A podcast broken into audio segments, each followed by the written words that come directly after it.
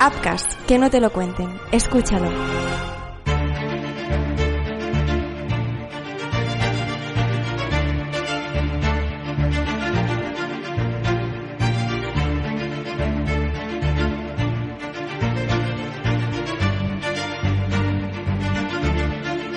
Tal? ¿Cómo están? Bienvenidos a un nuevo capítulo de Crímenes Ibéricos.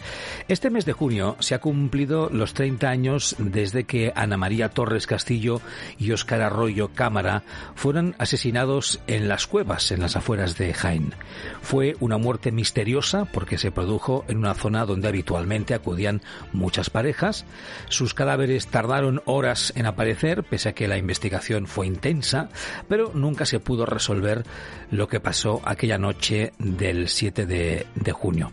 Es un caso, como decía, de hace muchos años, 30, pero que recientemente eh, lo hemos presentado como narración en nuestro canal de podcast en Crímenes Ibéricos y hoy pues nos volvemos a acercar a este caso haciendo este análisis con Carlos Cuadrado, presidente de la Asociación Profesional de Criminólogos de España. ¿Qué tal Carlos? ¿Cómo estás? Muy buenas, muy bien. Aquí dando guerra. Muy bien. Gracias por estar con nosotros una vez más. Y también está con nosotros Neus Mascaró, que también es criminóloga, es de Criminoleando y que también pues repite y está de nuevo con nosotros. ¿Qué tal, Neus? ¿Cómo estás? Hola, buenas. Pues muy contenta de que queráis contar conmigo otra vez. Estupendo, pues ya estamos los tres. Empezamos por el principio.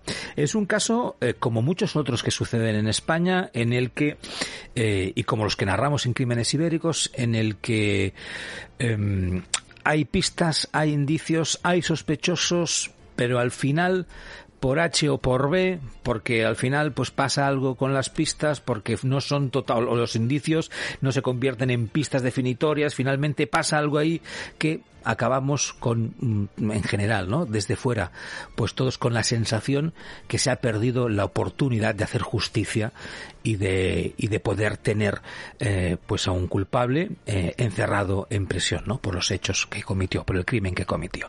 Pero bueno, vamos por pasos. Em, tres disparos, dos para Oscar y uno para Ana María.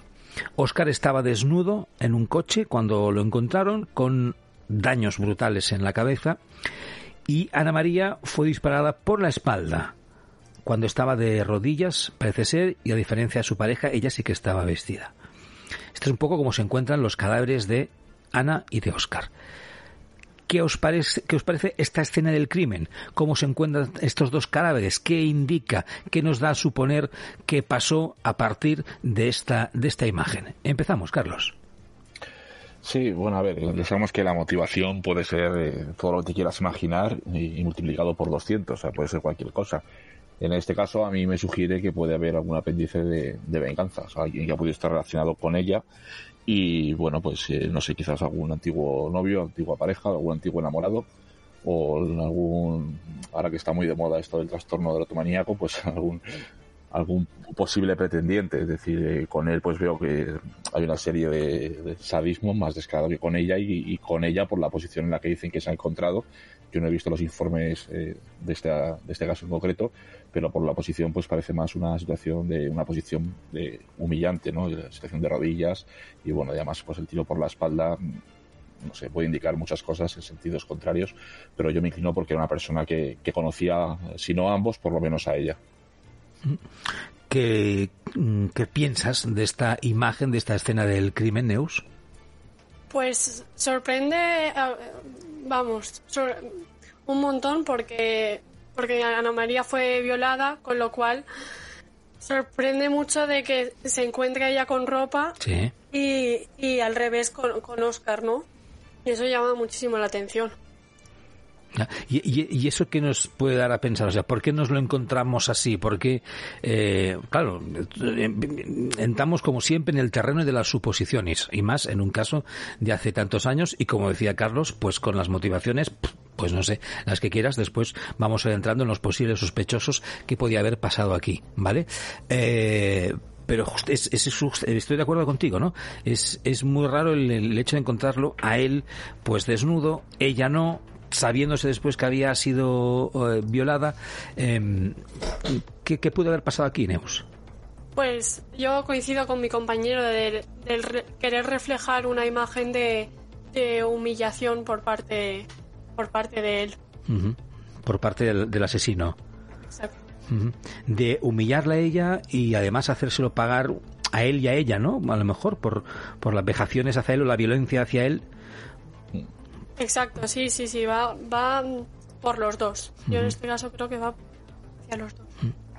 Entonces, de entrada, por esto que hemos dicho, podríamos llegar a pensar que evidentemente el asesino, el culpable, los conocía.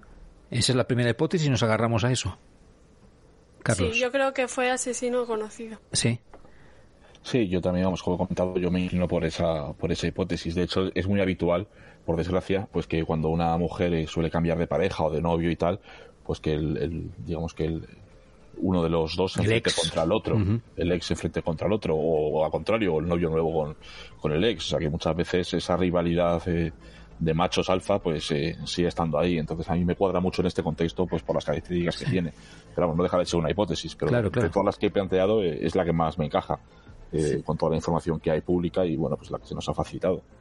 Sí, la, la, situación y la colocación de, las, de los cadáveres, por lo tanto, entendemos que es en parte premeditada, ¿pensáis eso?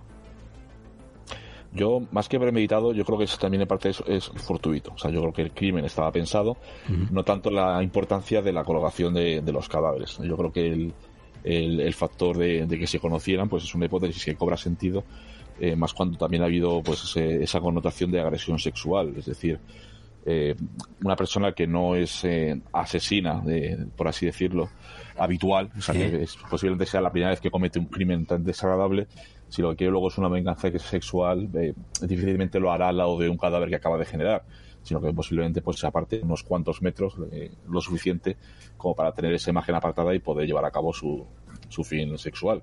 Luego quizás a lo mejor la intención a ella no era matarla, pero bueno, pues quizás eh, la situación no era como esperada y terminó matándola por eso mismo o por miedo a que le pudiera reconocer y, demás. Pero yo creo que es una persona conocida y evidentemente pues tenía un carácter eh, afectivo y sexual. Porque si los conocía, Neus em, y llevaba una pistola, es que iba con intención, es que era premeditado eh, entiendo, porque por lo que decía Carlos, estaba pensando en lo que decía cuando escuchaba a Carlos, ¿no? digo, bueno, puede ser que se encontrara, los localizara, los buscara, eh, se montara una bronca, no lo sé, pero por la situación y evidentemente por el hecho, ¿no? De, ir armado, pues había intención seguro en algo.